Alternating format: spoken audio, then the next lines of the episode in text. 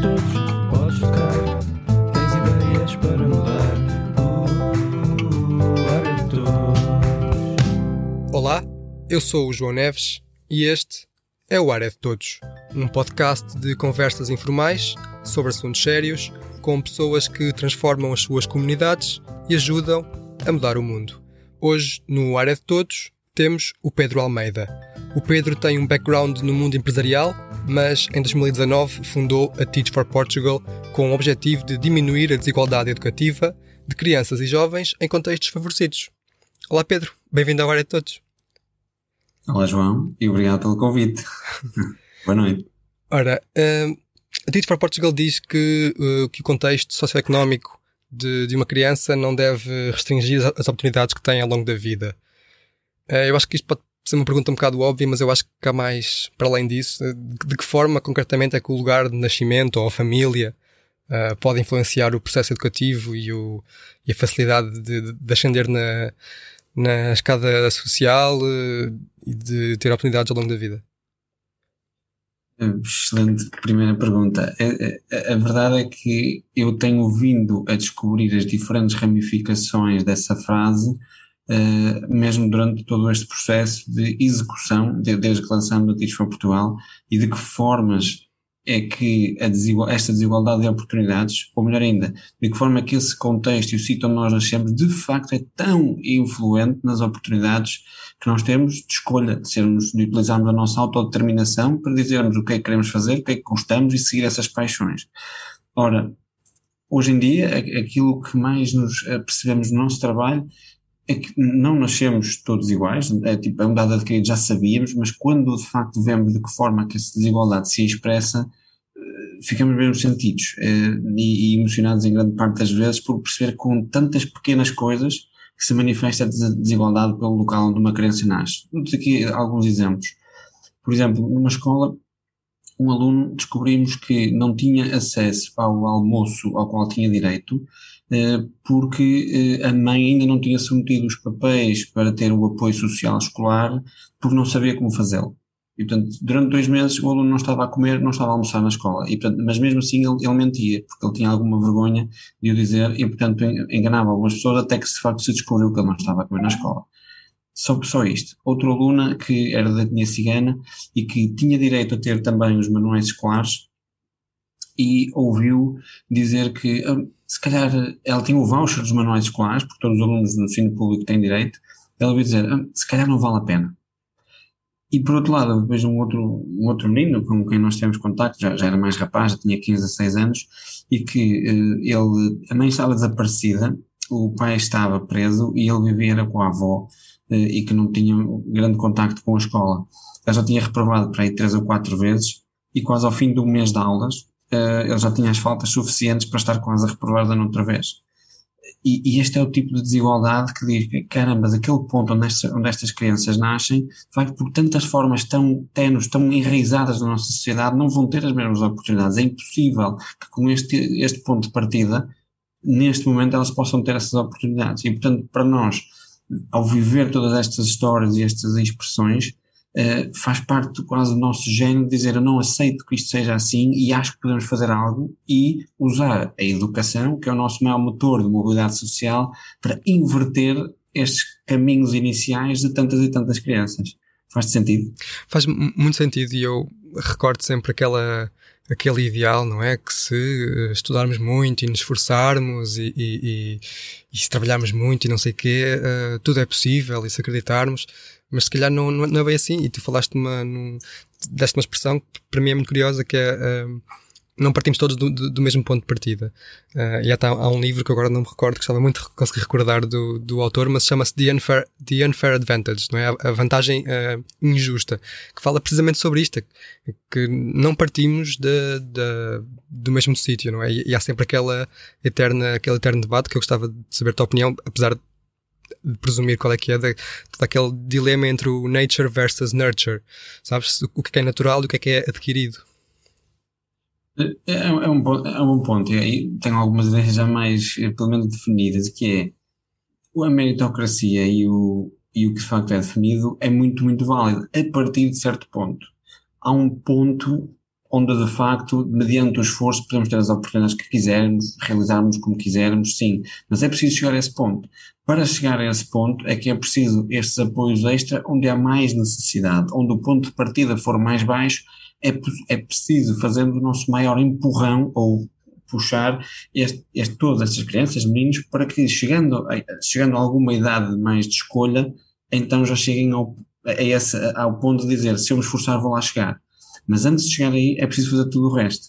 E portanto, para nós, uh, uh, trabalhando nas escolas, com estas comunidades, é aí que queremos pôr todo o nosso talento, toda a nossa carga e toda a nossa força para garantir que, de facto, os alunos desses meios, que, já têm pais que se calhar não dão tão importantes à educação, que trabalham muito à noite, que, que se calhar não os, não os acompanham no estudo como, como os outros, não têm dinheiro para dar explicações, ou simplesmente nem, muitas vezes nem têm um sítio para estudar em casa, nós queremos é pelo menos que a escola lhes dê as condições que precisam para chegar do ponto de escolha eles o poderem fazer.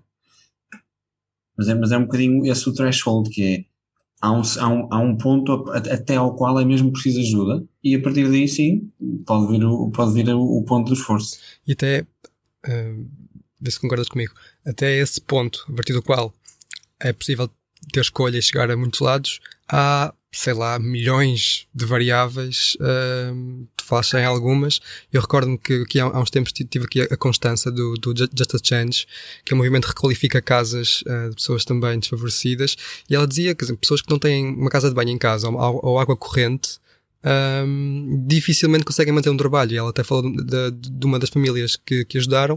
Uh, a criança não, não tinha idade escolar, agora não me recordo da idade, mas não tinha luz no, no quarto. Então, não podia estudar.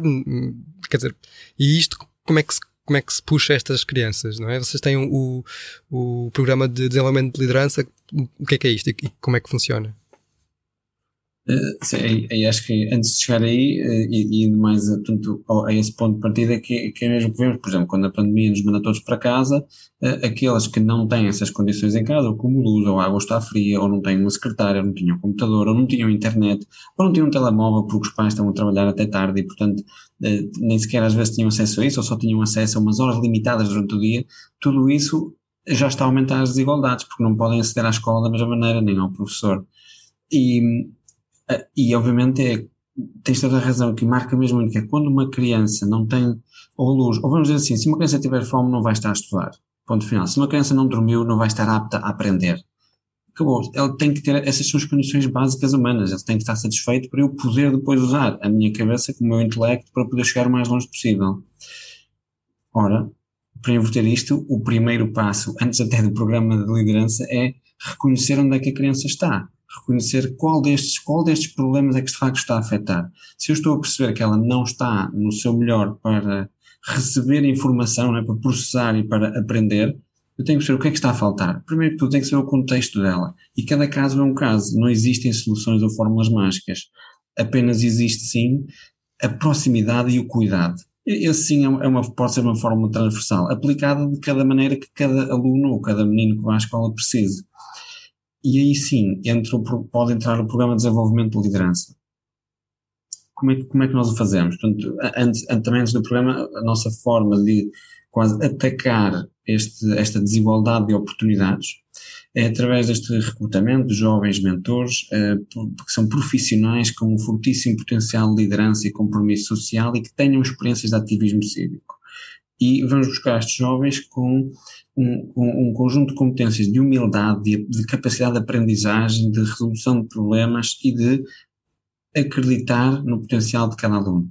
E então esses jovens, ao serem selecionados, entram no, num programa de liderança de Ativos for Portugal, onde estão nas escolas e durante dois anos eles fazem, colaboram com os professores em sala de aula e dentro e fora da sala de aula para então desenvolver competências dos alunos e inspirá-los, motivá-los e colocá-los neste caminho de oportunidades.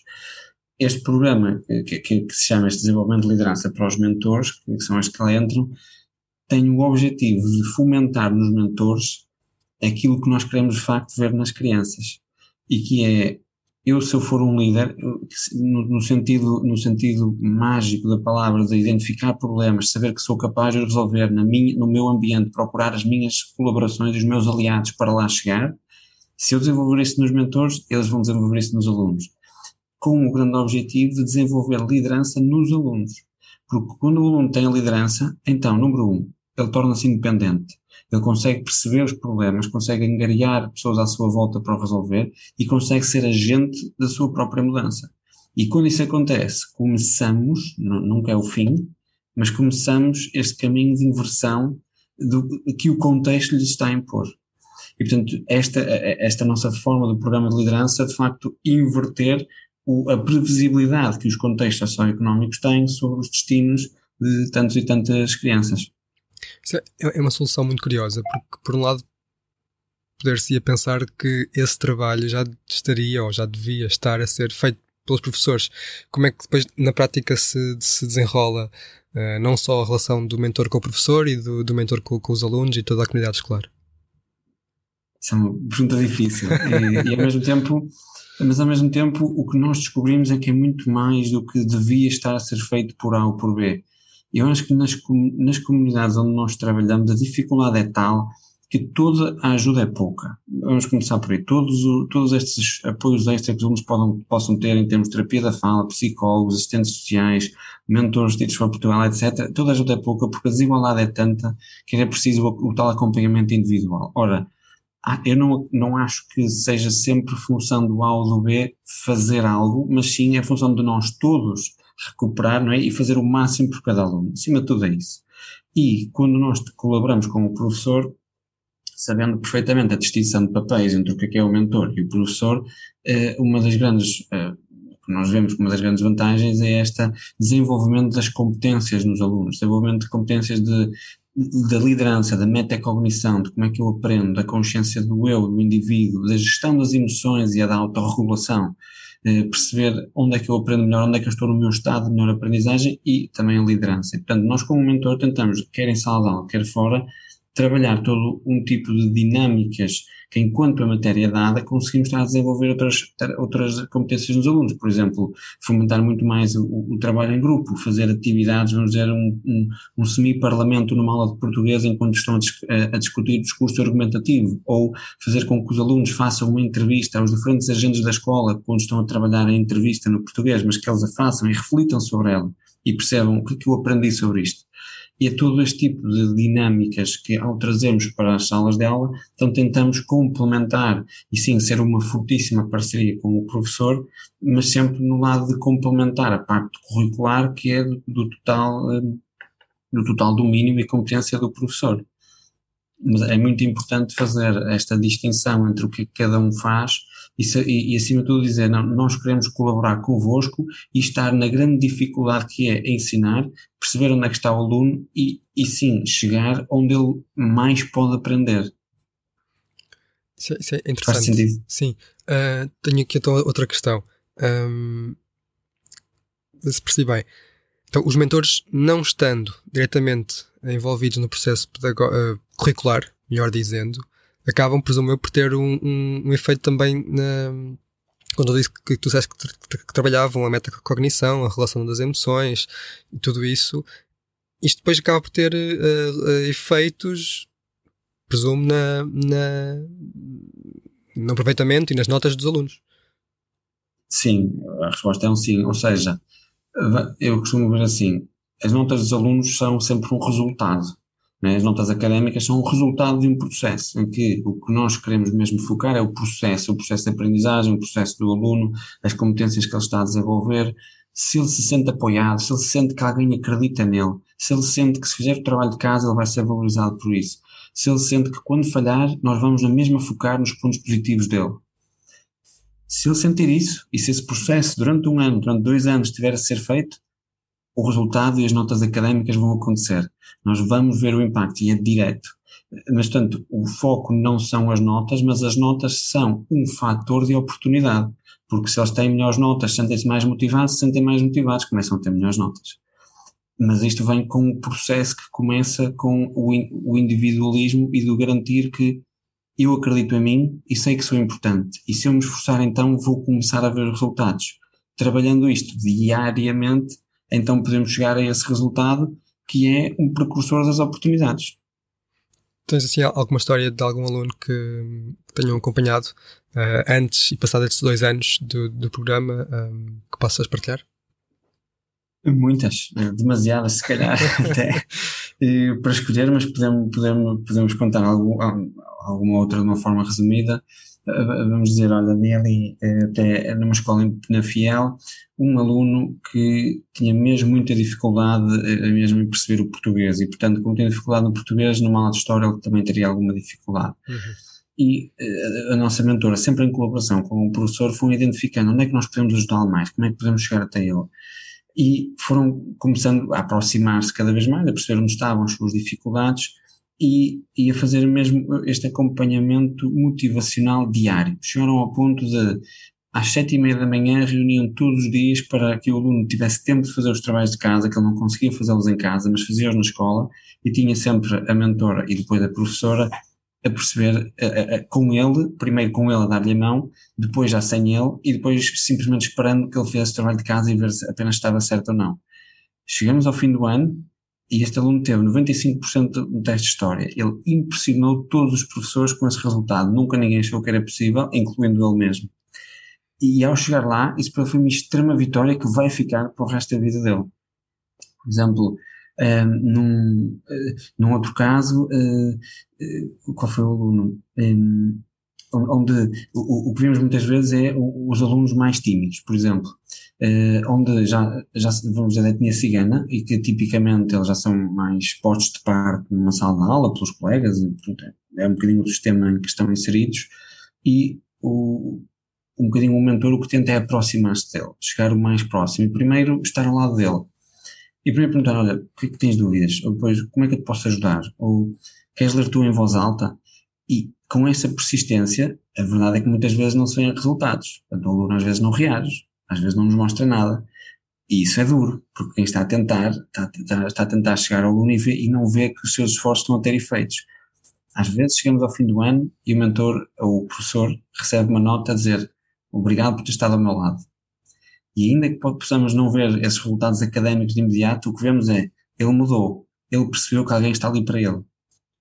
Portanto, quando vemos estas pequenas ações de começar a falar, começar a ir à frente da sala de aula para ler um texto, levantar o braço para responder uma pergunta, e depois manifestado, em alguns casos, em muitos casos, nesses resultados, é a maior gratificação que podemos ter. É sinal que é possível mudar o destino que o contexto tem sobre estes alunos essa, essa confiança, um, embora possa parecer uma coisa relativamente pequena, imagino que tenha, tenha depois uh, consequências, que seja uma petada no charco e que passado algum tempo seja completamente transformador. É, é, é isso que vocês veem? É mesmo, ou seja, é, que, o que nós vemos é que neste conjunto quase centenas de exemplos pequenos, são estes exemplos pequenos que são mesmo a, a, grande transformação. A grande transformação não vem por um grande momento ou por um grande ahá, venha por um grande conjunto destes pequenos instantes em tantas e tantas crianças e tantos professores e tantos pais e tantas vezes que vemos está a acontecer. E portanto, agora chegamos a estes dois anos de trabalho no terreno e sentimos que cada vez que eu vejo esses pequenos momentos, eu sei, estamos, estamos no caminho certo, mas está a acontecer. Eh, por exemplo, se estamos a iniciar o ano, vamos dizer assim, e uh, um aluno, por exemplo, que eh, era um par de irmãos, só para perceberes aqui a, história, chegam tarde à escola e depois um, um, um, dos irmãos vai bastante tarde e leva aqui um, um pequeno sermão de quem estava à porta da escola. Ora, uh, o que viemos a descobrir foi que, falando um bocadinho com esse, o aluno que chegou mais tarde, percebeu, então o que aconteceu? o, o, pai nesse dia teve um problema qualquer e não conseguiu levá-los à escola a tempo. E um dos irmãos, quando até ficou mesmo em casa e o outro foi mais tarde. Mas a questão é, ao perceber esse problema, o funcionário que tinha advertido o aluno foi pedir desculpa. E isto, para nós, é mudança. Ela está a acontecer. É importante conhecer a pessoa para que ele depois se sinta integrado. A partir desse momento, a escola já vai significar outra coisa para aqueles meninos. E, e, e, esse é o grande objetivo, é que eles sintam que a escola é o lugar de todos, para todos, que é a casa deles, e que sintam, toda a gente os quer lá, que toda a gente quer que eles tenham o máximo de sucesso e que os empurram para lá. E, portanto, neste momento, este exemplo transformador vem com todas estas pequenas histórias juntas. As pequenas coisas, eu concordo totalmente, né? que a mudança é feita de muitas pequeninas coisas e pequenos passos. Olha, uh, falaste que em Penafiel, em que, que outras zonas do, do, país aqui, aqui atuam? Neste momento já estamos em, em, em, na geografia quase toda, portanto, desde o norte estamos na região do Tâmega Souza, Porto, eh, Guimarães, Lousada, uh, Matosinhos e Gaia, até já Lisboa, Oeiras, agora Cascais e depois também Alentejo e Algarve. Então já começamos a ter estes mentores em diferentes municípios, sempre a servir escolas, se, a, a trabalhar em escolas que servem os contextos mais carenciados, uh, mas o que vemos é, é, é, incrível ver que de facto os resultados que estou aqui um bocadinho a falar têm expressão e as pessoas notam e dizem, olha, então também quero um desses mentores a colaborar com os meus professores para trazer mais estas oportunidades aos meus alunos, trazer mais mundo. Uh, muitas vezes é o, que, é, é, o que estas comunidades até mais pequenas, quando vamos mais para as áreas de interior, mais rurais, pedem é, eu, eu não quero que os meus alunos fiquem só presos aqui à, à, empresa que está aqui à volta, eu quero que eles percebam o que é que há no mundo, percebam que há outras oportunidades, que há muitas opções nas suas vidas para eles poderem escolher aquilo que é melhor para eles. E, e portanto, o, o, tem sido fantástico ver que já começamos a ter bastantes escolas e municípios que nos vão abordando para replicar um bocadinho o que já vemos eh, em tantas escolas. Que fixe. E nestes dois anos, quantos mentores é que, é que tiveram na, nas escolas? Olha, tivemos tanto 16 mentores no primeiro ano, depois duplicamos para mais 18 no segundo ano e agora no terceiro ano entraram, vão, vão entrar 27, e portanto agora teremos um total de 42 mentores a trabalhar, eh, e tudo isto enquanto tivemos também um projeto que era o Gulbenkian Aprendizagem, que teve durante seis meses, era apenas um projeto de recuperação de aprendizagens que estivemos a desenvolver em parceria com a Gulbenkian, e que durante seis meses o objetivo foi pôr mentores extra, mas apenas durante seis meses a recuperar os alunos das escolas, os alunos que mais estivessem para trás das escolas que estivessem nos contextos mais desfavorecidos do país. E também teve resultados absolutamente estrondosos durante, eh, durante os seis meses de projeto, que agora terminou, eh, mas neste momento o que estamos a iniciar um novo ciclo de dois anos com estes 40 e 42 fantásticos mentores. Quem é que são estes, mentores? Tu falaste que são, que são jovens com elevado potencial e com experiência em, em participação cívica e, e, e, social, mas que, quem é que são e o que é que os move? O que é que os traz a, a for Portugal? Pergunta. Portanto, eles para mim, eles são pessoas que me levam com eles. Portanto, eles são, são pessoas altamente inspiradoras. Eles têm ali, digo, entre os 21 e os 44 anos eh, e todos são movidos pelo mesmo propósito de querer fazer alguma coisa, quer para si, quer para a sua vida, dizer eu quero que a minha vida tenha impacto na vida dos outros quer o, o, genuíno acreditar que cada criança pode ter essas oportunidades de chegar mais longe e de atingir esse máximo potencial.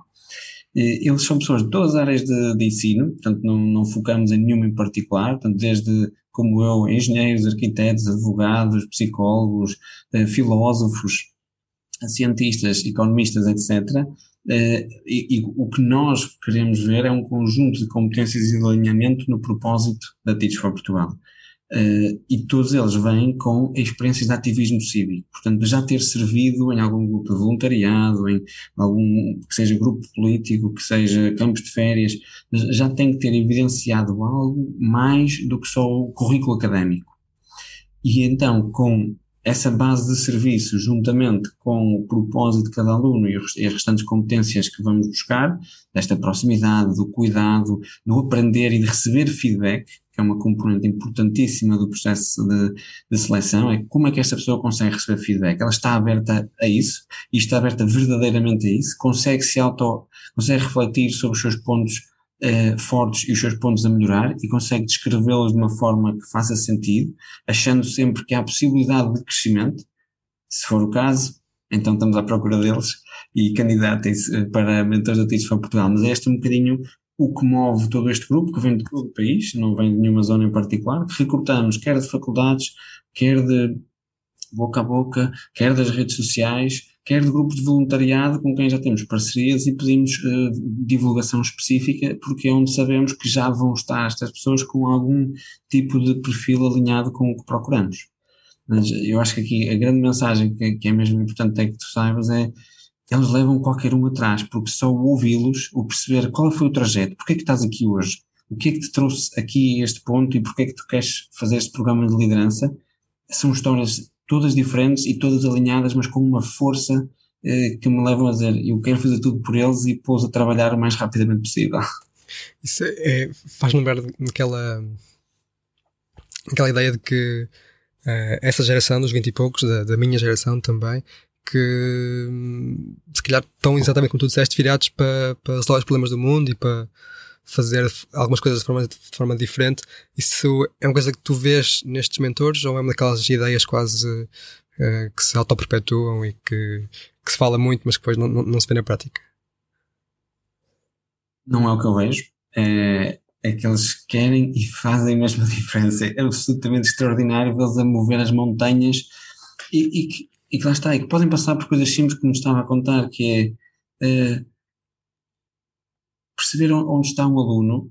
Às vezes pode ser uma parece uma montanha e não é, mas acima de tudo é, é perceber, eles vão a, a, descoberta do que é que está por trás de um aluno e criar esta relação com o professor, que ambos são que criam eh, esta, esta diferença, e a resiliência que têm que ter quando entram num ambiente onde eles são a pessoa estranha, vão para uma comunidade que já é, eh, que já existe há muito tempo, onde já têm professores que já dão aulas há muitos anos, e que há alunos que são mais resistentes à escola.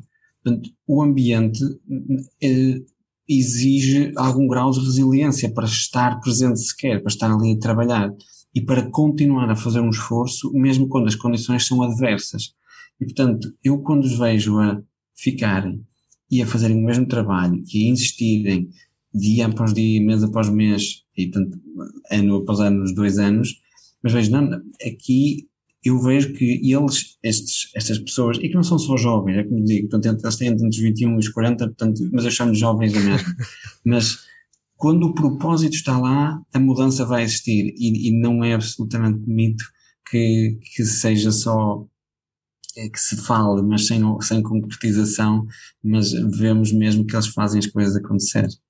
Este, este programa de, de liderança dura dois anos, portanto, este ano serão os primeiros uh, mentores deste programa, o que é que eles estão a fazer agora? O que é que eles achas, achas o que é que eles vão fazer daqui para a frente? Porque parece que tem potencial para fazer, se calhar, se calhar, se calhar praticamente tudo, ou o que eles quiserem. Vamos, é, é, é um bocadinho por partes, que é estes mentores o nosso grande propósito é criar um movimento destes líderes, destes mentores que passaram pelo programa de dois anos, para que eles sejam as pessoas ou os agentes de transformação que de facto eliminam esta desigualdade de oportunidades. São eles, essas pessoas, que tendo passado pelas grandes desigualdades de oportunidades que se passam na escola, nas comunidades, percebendo a complexidade do problema e entendendo o que é que podem fazer para começar a resolver e percebendo que é possível resolvê-lo, dando-lhes esse sentido de possibilidade máximo, sejam eles então essas pessoas que, olha, vamos juntar esforços, onde quer que eu esteja à minha volta, para que o amanhã não tenha que ser igual a hoje.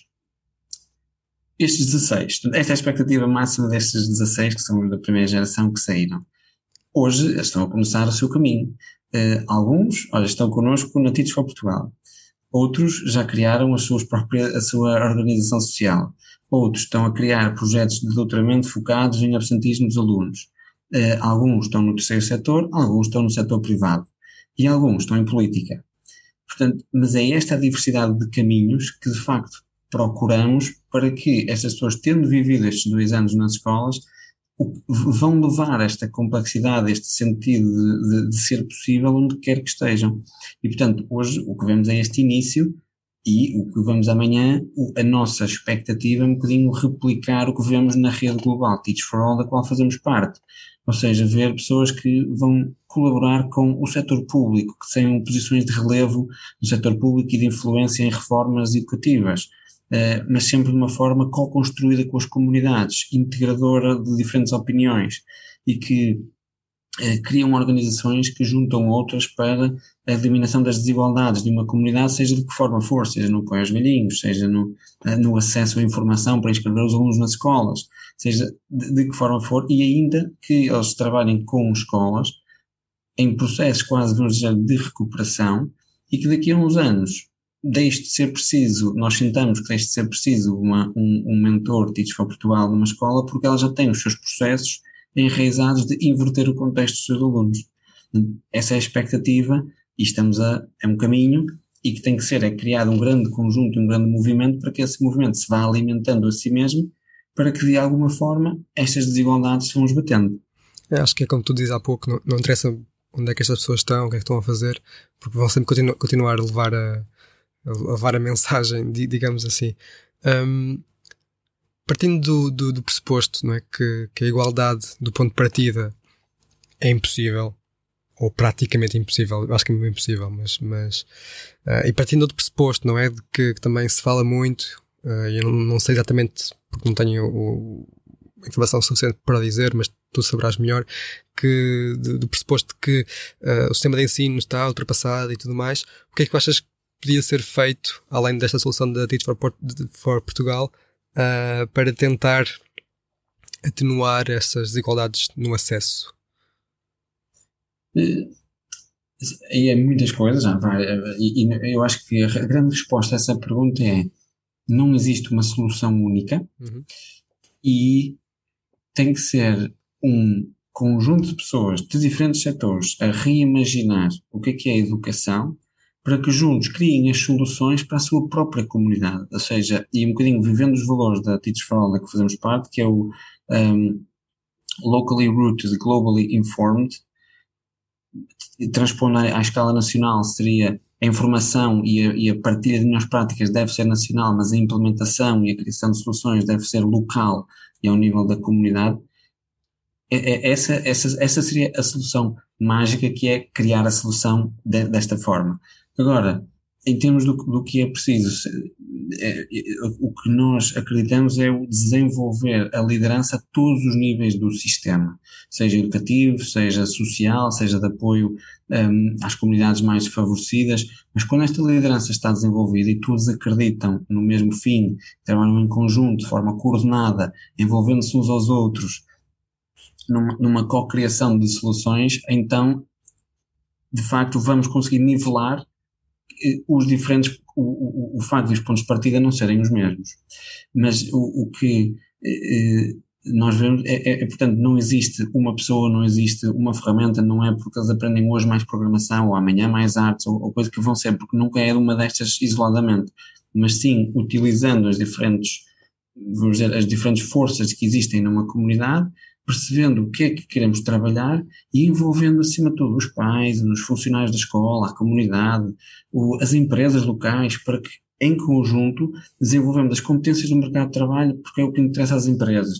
Que os funcionários sintam parte do ambiente incrível do qual querem colaborar e estimular os alunos. Que os pais sintam que possam dar a sua, a, a sua, aquilo que sabem aos alunos, seja dar uma aula de alguma coisa que lhes é importante para eles, seja pode ser de música, pode ser de economia, pode ser de, de empreendedorismo, mas quando há este, este tipo de participação, então podemos chegar ao ponto de nivelar as oportunidades uns anos mais tarde.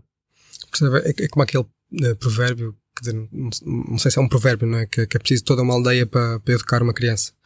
Uh, já falaste, é verdade, na, é verdade. já falaste nessa rede mundial da Teach for All que está em 59 países, não é? É 60 agora. Ok, ligeiramente desatualizado. Um, de que forma é que esta estrutura mundial ajudou a, a, implementar a solução aqui em Portugal e de que forma é que a, solução em Portugal é diferente, se é que é diferente do, do resto do, do, do mundo? A Teach for All é, é pá, para mim é, é uma rede absolutamente fantástica que não é só o ter um carimbo e ser parte de uma rede, mas sim uma verdadeira partilha e aprendizagem contínua entre todos os países da rede seja uma aprendizagem. É, é, e, antes disso, eles foram absolutamente instrumentais na implementação em Portugal, porque cada uma das áreas de recrutamento, formação, de parcerias, de medição de impacto, nos foi aconselhando em cada passo da implementação. Eles nunca dão financiamento, portanto, as organizações de cada país não são um franchising, são sim organizações lideradas localmente e independentes umas das outras. O objetivo da Teach for All é que, se ela alguma vez desaparecesse, as organizações locais continuariam. Todas são independentes financeiramente, E, a única e de facto que a única coisa é enorme o que recebem é esta consultoria extremamente dedicada a cada país. Ao mesmo tempo, a rede global dedica-se a estudar as melhores práticas dos diferentes países e disseminar, seja em práticas de sala de aula, em desenvolvimento dos alunos, em envolvimento da comunidade, em desenvolver o professor, em criar práticas de colaboração, em etc, etc. É, mas eles continuamente fazem casos de estudo nos diferentes países, veem o que é que está melhor a funcionar e espalham para os, para os restantes. Para nós, Uh, tem, mesmo agora, continuamente, mesmo depois da implementação, cada uma das, das áreas da Teach for Portugal, portanto, do recrutamento, da formação, do, das parcerias, da, das parcerias do setor público, todas essas áreas se reúnem regularmente para partilhar o que é que viram nos seus países, o que é que está a funcionar, como é que uma certa abordagem funcionou aqui e como é que ela pode ser ajustada. Este é o ponto da partilha. E a tua segunda parte da pergunta seria quais são as diferenças do, do modelo. Portanto, um, o, o, grande modelo do Teach for All é começa pela visão de que todas as crianças devem ter as oportunidades de atingir o seu potencial e pela missão de criar este movimento de líderes que, dentro e fora da escola, se dedicam a eliminar o problema da desigualdade de oportunidades. A grande diferença em Portugal é nós fazermos um, um, a colocação destes mentores como parceiros de professores. Nos outros países, eles muitas vezes têm a sua própria sala de aula porque há escassez de professores. Aqui em Portugal não é o caso e tivemos que adaptar o modelo para dizer, eles não são professores, não os vão substituir, mas vão assim colaborar desenvolvendo este tipo de competências adicionais ao que o professor está a fazer. Essa, essa, essa é a grande mudança e depois em termos financeiros há, algumas ligeiras diferenças relativamente a quem pode financiar o programa, onde há, por exemplo, há países onde o governo financia eh, em quase 80% os custos do programa, porque percebe que é um programa que o vai ajudar a, subir, a, melhorar a qualidade de vida das suas populações, especialmente as mais desfavorecidas. Portanto, todos esses modelos vão, o que nós temos acesso é ao conjunto de processos diferentes de, de executar e depois adaptamos então sim ao nosso contexto. Boa. Isto, isto leva-me ao último grande tema que queria falar contigo, que é o que é que leva um, um engenheiro com alguns anos de experiência e vários cargos a fundar uma, uma, uma organização do setor social um, como, como esta? Eu acho que a grande resposta é muito idêntica à que eu ouço nos mentores, que é há qualquer coisa no nosso passado, qualquer coisa de único que nos faz um clique e diz tu tens que fazer alguma coisa diferente. No meu caso, eh, portanto, eu tendo sido engenheiro e tendo eh, nascido numa família que me sempre deu oportunidades, eu não tinha essa, essa noção, mas fiz um voluntariado em Angola em, em 2007 e que me deu a volta à cabeça. E, portanto, nós fizemos, eh, fizemos algumas atividades para, para, para alegrar um bocadinho mais a vida de, dos meninos com quem estávamos em contacto, mas, acima de tudo, eu sei que não nos mudei vida nenhuma.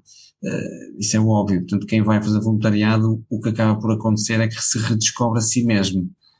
E, portanto, e aquilo que, me, que, que eu redescobri foi, isto não tem que ser assim o futuro não tem que ser igual a este, em que estas crianças não vão ter muitas mais oportunidades do que estas pequenas experiências que nós estamos aqui a criar.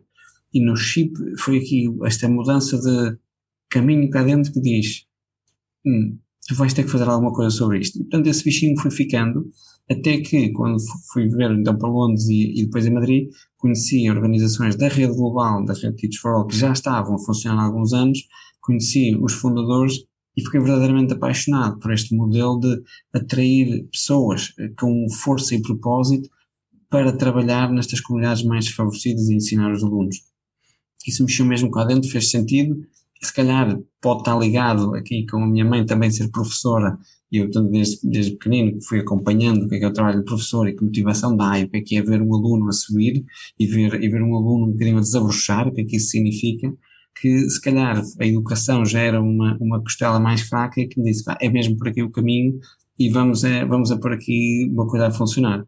Ao mesmo tempo é importante dizer-se que não é um processo de noite para o dia. Portanto, depois de ter essa, um, a convicção e dois, perceber, vamos tentar criar esta organização, depois vai um salto de quatro anos de trabalho extra, de, enquanto fazíamos outras funções, enquanto procurávamos como é que a, a, a, contextualização de como é que isto vai funcionar em Portugal, e aí sim, depois de quatro anos, então começamos o trabalho nas escolas. Portanto, e acho que esse, essa parte desse, desses quatro anos nunca pode ser descartado porque fez parte do caminho. E tu tendo estado, está no setor empresarial e agora no setor social, se calhar estás numa posição privilegiada para perceber uh, o que é que se calhar faz sentido num dos setores e no outro, uh, vantagens do e do outro, e se calhar pegar em co nas coisas boas de um e do outro e, e fundar ou formar uma coisa talvez como o melhor dos dois mundos. Sim, é, pelo menos é o que, é o que tentamos fazer. é verdade. É, é, mas eu acho que no, no o social é muito mais movido pela paixão e por alguma causa que o empreendedor social teve um contacto próximo. E tipicamente, por ele ter tido essa experiência, seja porque uh, tem contacto com alunos, meninos com autismo, ou ele próprio até teve, ou uh, ou com eh, pessoas com dislexia. Ele próprio teve, tem um filho, por exemplo, que tem essa, essa experiência própria. Portanto, o empreendedor social vai ser sempre movido por algo que lhe é extremamente pessoal. E, portanto, e depois começa alguma iniciativa para endereçar esse problema de uma forma mais macro e mais consistente. Ora, muitas vezes essa paixão não é suficiente para garantir a sustentabilidade, o longo prazo, um Exato. impacto sistémico e uma transformação. É normal, porque a paixão leva-nos até um certo ponto mas não nos leva daí para a frente. Ao contrário, o setor empresarial cria, de facto, mais ferramentas, mais estrutura, mais planeamento de longo prazo, planeamento estratégico, perceber o que, onde é que eu preciso estar amanhã e o que é que tem que acontecer hoje para chegar a esse, a esse amanhã. Então, fazendo este quase o tal backward planning e percebendo que elementos é que têm que existir até chegar lá, isso ajuda muito na execução das tarefas e das atividades para que o impacto de facto aconteça. Eu... E, portanto, nós tentamos, de facto, ao, ao, eu sei que a, a, experiência, de certeza que, que eu e, e as outras pessoas que vieram do setor privado estão a inundar Teach for Portugal dessas experiências, porque foi aquilo que nos moldou também quando éramos mais, eh, quando tínhamos acabado a faculdade. Eu, eu há pouco usei a expressão do, do melhor dos dois, dos dois, mundos, porque eu acredito mesmo que pode ser a, a, a, o melhor dos dois mundos. Porque eu estou muito sensível a isso que falaste, da, da, da paixão e da, da motivação. Uh, eu próprio procuro isso, mas eu acredito profundamente que até uh, uh, organizações sociais e PSS e tudo mais devem ser geridas como uma empresa. Com uma pequena, grande diferença, não é? Que, que o, lucro não é o dinheiro, é o impacto, é os resultados. Mas, como disseste, se não há planeamento, se não há sustentabilidade, se não há uma boa gestão de dinheiro que por vezes é pública, a paixão, como, tu dizias, só te leva até, até algum ponto. Pois é, é isso, ou seja, aqui há um ponto importante, importante mencionar, o marketing e a comunicação, ou seja, eu acho que a organização do terceiro setor o que tem que fazer um trabalho magnífico, ter impacto e divulgá-lo ao máximo dos microfones possíveis, que é para sensibilizar o resto da sociedade em que este problema que existe tem solução. E existem pessoas que estão a dedicar as suas vidas a que ele amanhã deixe de existir. Esse é o grande tema. É uma organização social deve ter, para mim, na grande maioria dos problemas, há uns que não são assim, o foco se extinguir a si própria. Porque quando o fizermos significa que o problema deixou de existir. E de facto, aí então, para o fazer, é mesmo preciso juntar estas peças de chegar mais longe. Primeiro há que escalar um bocadinho, mostrar que aquilo tem impacto, depois replicar e, e sim multiplicá-lo através de outras organizações, através do setor público, fazendo com que o setor público, em grande medida, possa absorver uma parte que seja da solução para que ele, ele sim tenha força de, de, disseminar em escala alguma iniciativa que possa já estar a funcionar em, em certos casos. E, portanto, toda a estratégia deve mesmo passar por aí e nas. Um, quando a dizer que todas devem ser geridas um bocadinho mais como o setor privado, eu acho que é, é mais longe ainda, ou seja, eu acho essencial que uma organização social seja gerida como uma empresa, uh, em que o. Uh, como é que eu vou explicar?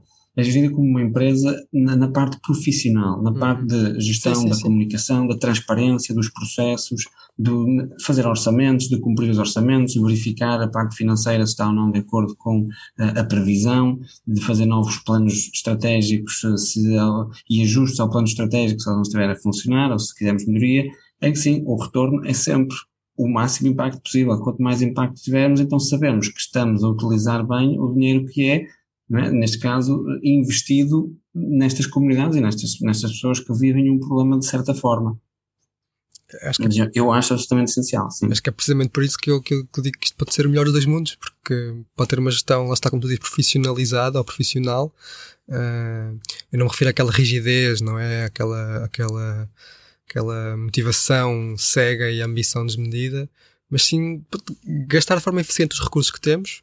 E aqui é, aqui é outra questão, não é? Que, da minha experiência, parece que em algumas dessas organizações parece que o dinheiro é, é, quase um tabu, não é? Que, que não se pode pagar bons ordenados, que aliás, que alguns a pagar ordenados ou profissionalizar já é uma questão uh, sensível, mas eu acho que, lá está, estou muito sensível à questão da, da paixão, mas, mas se, o dinheiro faz parte, não vale a pena pô-lo de parte. É assim. Sim, eu acho que é, vamos mais longe e dizer, vamos dizer, nas, uma sociedade americana ou britânica, o setor social está muito mais profissionalizado por esse motivo.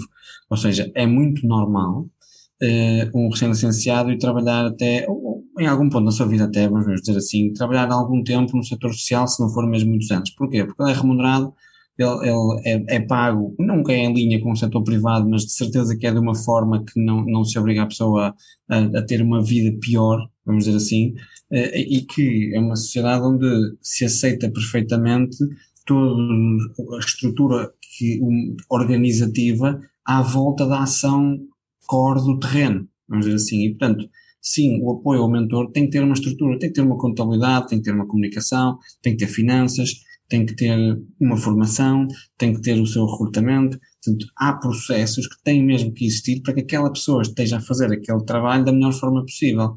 E, portanto, acho que aí, assim, eu vejo como estas organizações desses países mais, já, anglo-saxónicos, já chegaram um bocadinho a esse ponto, acho que é mesmo mais por aí, onde a junção do setor, de setor privado e de setor social tem o melhor casamento possível, porque é muito mais fácil nessas sociedades de transitar de um para o outro, em que são sempre consideradas excelentes, excelentes experiências de aprendizagem, porque é assim que damos o máximo impacto social também, quer para, mas para os dois lados que é quer o lado social ganha com as experiências privadas das pessoas que lá trabalham, quer o setor privado vai ganhar com esta paixão extra que alguém do setor social lhes vai trazer.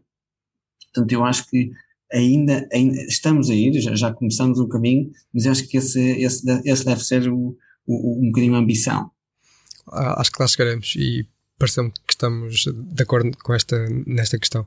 Pedro, chegamos ao fim, acho que ter que continuar aqui mais algum tempo, mas temos que chegar ao fim. Muito obrigado. Um, foi um gosto conversar contigo e conhecer melhor o projeto e, e até à próxima.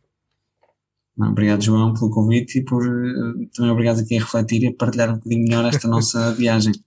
E parabéns pelo podcast. Muito obrigado. Este foi o Área de Todos, gravado nos estúdios da Cister FM de Alcobaça para o Mundo, num podcast onde pensamos global, mas agimos localmente.